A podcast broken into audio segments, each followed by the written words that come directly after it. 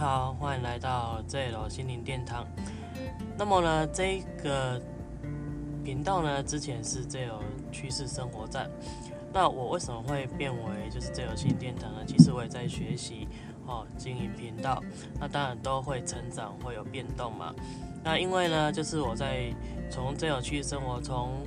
投资理财啊、房地产啊等等，到最后玄学这一块，我发现玄学帮助我很多哦，让我就是在于就是投资理财、房地产跟一些行销上面呢，看不到隐性的东西的问题上面，可以透过玄学工具来看到。所以这就是我为什么呢，就是转换成这种心灵殿堂，而且呢，就是透过玄学方式呢，其实除了帮助我自己，我也帮助到亲人。朋友跟自己的客户也看到不少的他们改变跟自己的改变，所以我觉得玄学这一块呢，就是除了。自己在之前研究行销、投资、创业这一块帮助到人之外呢，玄学这一块也可以帮助到人，所以这就是我为什么变成这种心灵殿堂。